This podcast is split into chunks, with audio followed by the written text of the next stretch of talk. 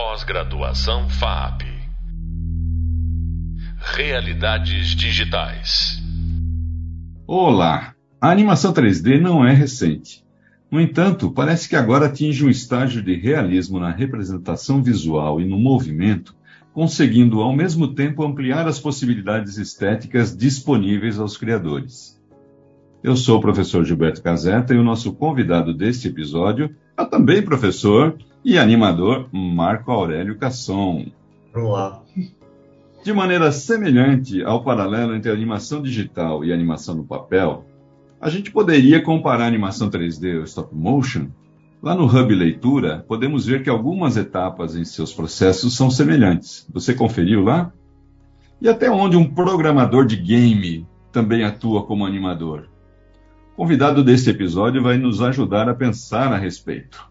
Então, estamos aqui com alguém que vai desvendar esses mistérios para a gente, que é o Marco Casson. Casson, por favor, se você puder fazer uma apresentação sua rapidamente, contar para a galera, se é que já não estão acompanhando você em outras disciplinas, para saberem quem é você.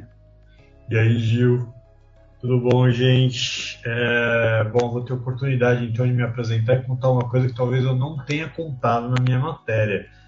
Eu sou animador há 27 anos, trabalho com 3, sou especialista em 3D, trabalho com animação 3D há 25 anos, desde que 3D existe praticamente. É, mas eu comecei minha carreira como animador como animador de stop motion. Meus primeiros trabalhos foram na área de stop motion e aí eu vou já concordar com a afirmação que fizeste. Tem muitos paralelos entre stop motion e 3D. É, bem Obrigado isso. pelo convite, aliás. É. Eu, mas antes, eu vou chegar lá, mas eu queria antes, que é uma grande, para mim, é, às vezes, um puxão de orelha que a gente precisa, às vezes, passar na galera, né? Dá para animar 3D sem passar pelo 2D, Casson? Você acha que o carinha consegue já partir para o boneco sem ter noções? Não que ele precise desenhar, né? Mas eu fico pensando sempre aquela prática rápida que o 2D permite, que às vezes em outras técnicas, é, sabe, fazer um, dar uma flipadinha rápida na animação, é, não que não seja possível, mas do seu ponto de vista, você vai, você teria um bom animador sem passar pelo 2D, sem preconceito também, porque eu acho que, sei lá, pode ser possível. Então, é, é possível, eu acho que é mas eu acho que, que eu não acho que isso seja desejável, né? Porque veja, a 3D é uma técnica de animação que é 70% pré-produção, 30% produção normalmente. Então, o que eu quero dizer com isso é que é uma técnica é, de, de, animação que demanda muito tempo até você ter o material que você precisa pronto para ser animado. Né? Isso dificulta muito que você, é, é, ao, né, digamos, né, nesse caso, se você começar por 3D, se você começar a sua jornada com um animador por 3D, na minha opinião, é, dificulta muito a fundamentação de princípios que você precisa saber para ser um bom animador. Né? Então é muito difícil você, você fazer realmente exercícios rápidos em 3D, é muito difícil você chegar é, é, sentar na hora do almoço e falar, ah, vou fazer um walk, eu vou fazer, vou estudar um pouquinho de overlapping, eu vou é, é coisas que, que é, todo animador deveria fazer de maneira corriqueira, deveria ter. Então eu faço, eu sou predominantemente animador 3D hoje em dia e quando eu faço esses exercícios para refinamento e tal, eu não faço em 3D, eu faço em 2D. Oh, que legal. Porque eu acho que é mais fluido, assim, né? É, é, é mais, mais ágil, como você falou, é, com enorme frequência. É, é, eu acho que eu já te falei isso, né? Tipo, 100% do que eu faço começa na ponta de um lápis. Do lápis, é isso aí. Seja stop motion, seja animação 3D, game, etc, etc, etc mas é, efeitos especiais, né, uma área que eu trabalhei durante muitos anos também, né, efeitos especiais cinematográficos, tal, tal, tudo era baseado assim, ainda mais quando, quando quanto mais complexo é o, o que o output final do que você vai gerar, na minha opinião, mais você precisa é, é, da pré-produção, mais você precisa é, é, testar o que você vai fazer, antever os problemas. Exatamente. E o melhor jeito de fazer isso com uma animação é utilizando 2D. A melhor maneira de você treinar a animação, de você fundamentar os princípios da animação e você também é, se preparar para a produção. Né? Eu sempre disse isso para os meus alunos e para os meus companheiros de trabalho. 3D não é hora para ter ideia. Ah, é isso. e para cliente, principalmente, né? E, e aí, ó, fazendo um caminho inverso, então, o que um. Aí vamos dizer, o cara é um bom animador 2D. O que, que ele precisa para ser um bom animador 3D?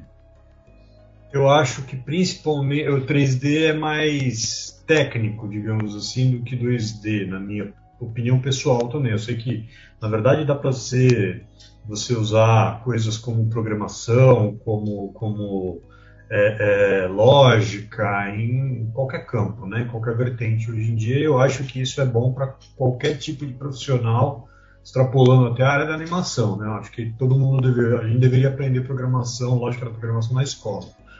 É, mas 3D é uma área por eminência técnica, né? Uma área em que o artístico e o técnico quase que obrigatoriamente têm que caminhar juntos, né? Então, é, é se eu eu acho que o, o, animador 2D muitas vezes ele tem uma visão de si mesmo como uma como um artista e o animador 3D ele não pode ter essa visão, ele é impedido de ter essa visão pela, pela, pelo arcabouço técnico enorme né, que ele vai ter que aprender para conseguir fazer até uma animação simples. Né? É, você não, faz, não consegue fazer o seu trabalho nem mesmo usando um programa só, você tem que saber quatro, cinco programas para ver a sua animação na tela. Né? Então você precisa estudar precisa saber é, é, sobre importar, exportar, gerenciamento de projeto, você precisa saber lógica, você precisa entender sobre formatos de arquivo, você precisa saber como o programa A funciona, como o programa B funciona.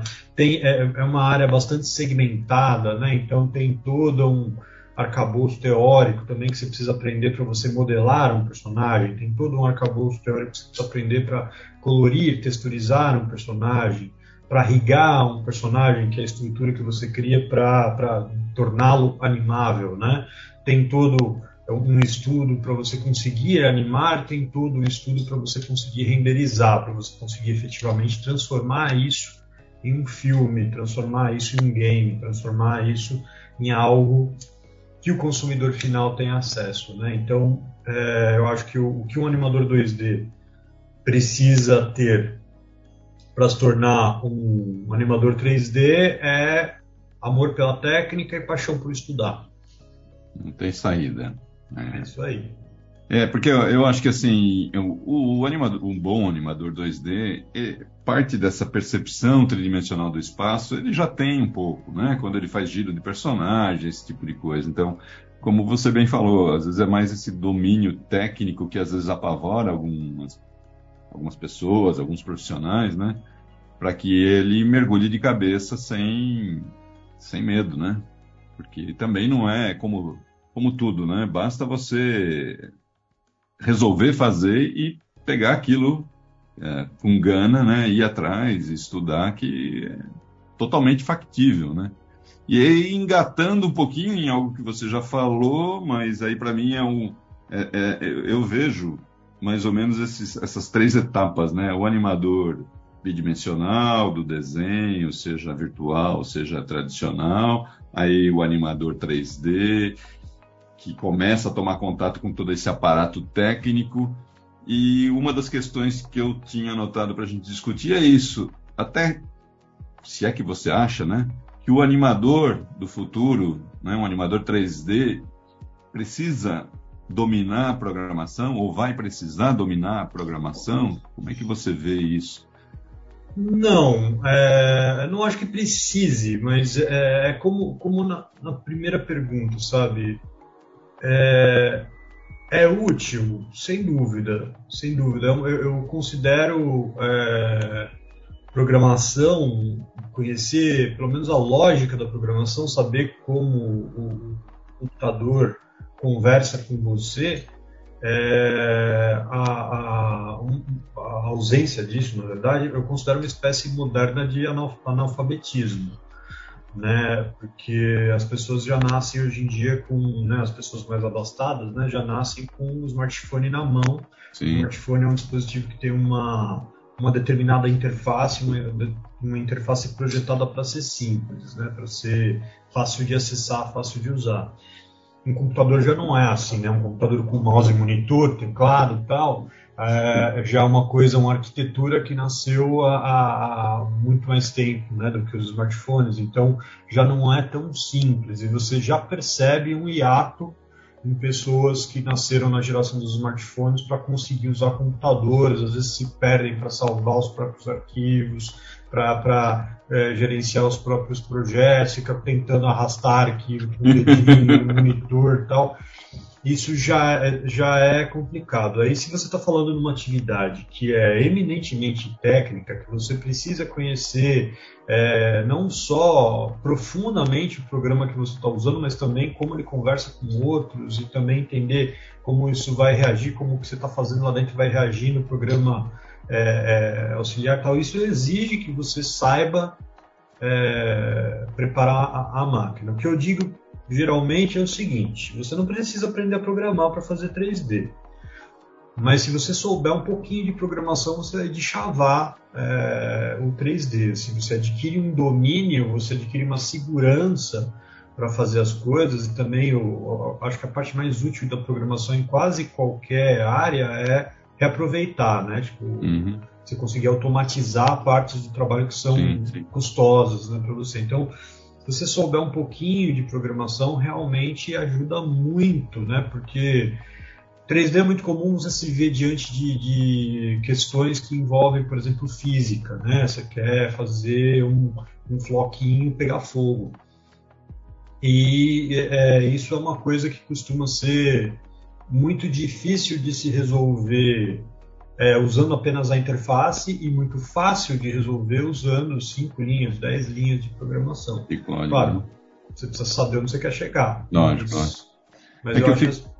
É, desculpa interrompendo, é que eu fico imaginando, assim, sei lá, né, olhando é, alguns anos à frente, né, com novas ferramentas, novos dispositivos, e aí fico imaginando você eventualmente, né, como um programador animador, né?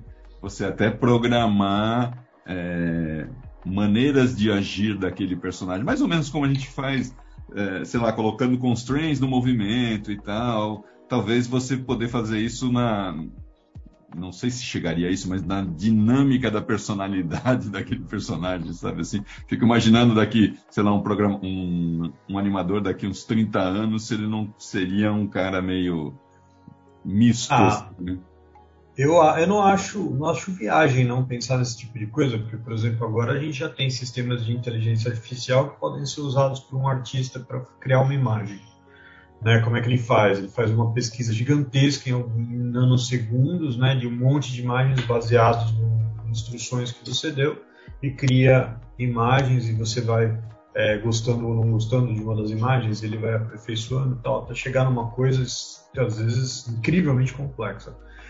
A, a animação para um computador, uma animação, é, criar uma animação e criar uma imagem para um, um, algoritmo, né, para um programa, é só uma questão de você dar os instrumentos para o programa, né? Se falar de, de curvas de movimento, explicar para ele quais são os controles, o que, que ele mexe, o que, que ele não mexe, eu acho que uma inteligência artificial é, não levaria muito tempo para conseguir Chegando. entender o que, que era uma animação. E, e... mas eu, eu, sou daqueles que pensam assim, que a inteligência artificial não é inteligência artificial mesmo, é inteligência.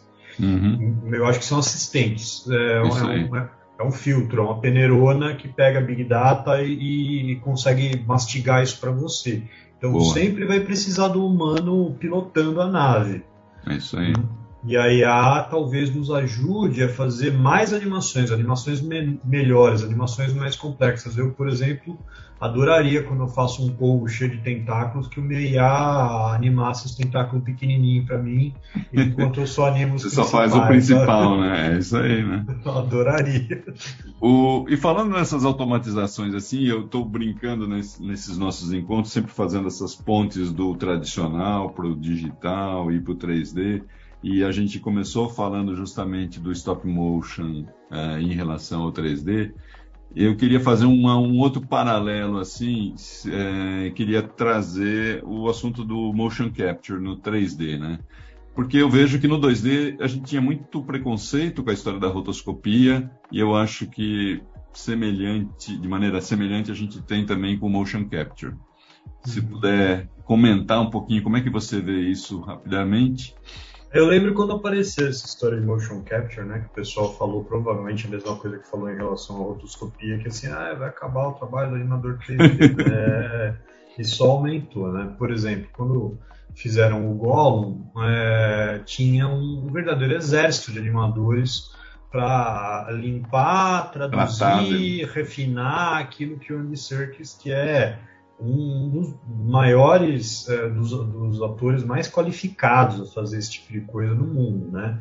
Então, para ele, que já é um baita do especialista, tinha um verdadeiro exército de animadores para traduzir aquilo para o Gollum, porque o Gollum, afinal de contas, não tem proporções humanas, não tem expressões humanas, tal, uhum. então precisa do animador. O que eu acho é que deixa o trabalho do animador ainda um pouquinho mais técnico, porque com frequência, por exemplo, eu recebo a animação em motion capture, eu tenho que transferir essa animação para uma determinada interface, o tal do rig, né?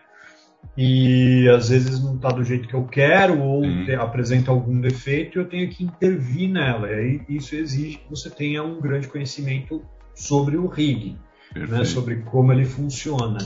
Então, eu acho que não melhorou nem piorou, mudou. Só é, mudou a natureza um pouquinho do trabalho que você faz. O animador tradicional continua é, sendo super valorizado. Você ter os seus valores de animação bem estudados ainda é o mais importante. Né? Você só tem um, um brinquedo a mais. Mais recursos à mão, né? Para fazer o bom uso, né? Porque mais é recursos para usar de qualquer jeito não vale a pena, né? É, não resolve, não, não substitui. Essa é a minha opinião. Não, mas é isso mesmo. Eu acho que nada, é, nada vai substituir, né, um profissional que com fundamentos, né, que ele possa aplicar aquilo, seja a ferramenta que ele tiver na mão, do, do lápis ao um supercomputador. Essa ferramenta vai, só vai responder à medida que ele souber o que ele está fazendo, né? Até porque com imensa frequência a gente não quer reproduzir o que um ser humano é capaz de fazer no estúdio. A gente quer fazer coisas fantásticas, a gente quer fazer coisas impossíveis, animar criaturas que não existem, fazer movimentos que um ser humano não seria capaz de fazer, né? Então é, é, não tem como fazer isso baseado em motion capture. No máximo, Apenas, no máximo né? uma inspiração. Né? Uhum. Vai fazer o que para animar seu centauro? Fazer um ator subir em cima do ator e vestir aquela fantasia fazer motion capture? Não dá, né? É, ah, mas é bem isso. Ah, super legal. Conversa, a gente começa a viajar, né? Pensar nessas possibilidades. Bom, gente, em função até do nosso tempo, eu queria agradecer muitíssimo o Casson por essa viagem, assim, da gente ficar imaginando o, o que, o que ainda pode vir né, nessa nossa área fantástica. Assim. É, queria reforçar né, que, apesar dos princípios da animação serem os mesmos, né, gente, que é um pouco isso que a gente estava falando agora, se eles não forem bem trabalhados, alguns dos movimentos no, no 3D vão parecer artificiais, né, robóticos, aquela coisa dura, né? A gente vai perceber a falta de peso do, na movimentação, né? as falhas de interação entre os personagens, aquela coisa toda mecânica. Né? Então, é claro, o animador 3D precisa redobrar sua atenção. É importante ele se voltar para os fundamentos, né? que é o que a gente sempre bate aqui. No próximo podcast, a gente vai falar então com um animador, de, um diretor e um animador de longa-metragem que sabe muito bem sobre isso e vai ir conversar com vocês. Então, até a próxima e muito obrigado. Um abraço, gente. Pós-graduação FAP. Realidades digitais.